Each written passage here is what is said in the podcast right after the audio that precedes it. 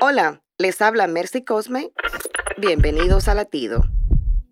Constantemente estamos obligados a tomar decisiones, aunque no sabemos las consecuencias de la decisión hasta que pasa el tiempo. A veces no sabemos qué quiere Dios que hagamos y se dificulta tomar las decisiones.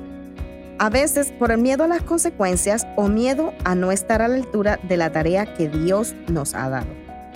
En la Biblia, Josué obedeció a Dios y al pasar los años se convenció de que decidirse por Dios era la mejor de las decisiones. Amigo, hay otras alternativas, pero como Josué dijo al pueblo de Israel, servir al Señor es la mejor opción. Aunque muchas veces no sea fácil, pero cuando eliges a Dios tienes vida eterna. Tú decides.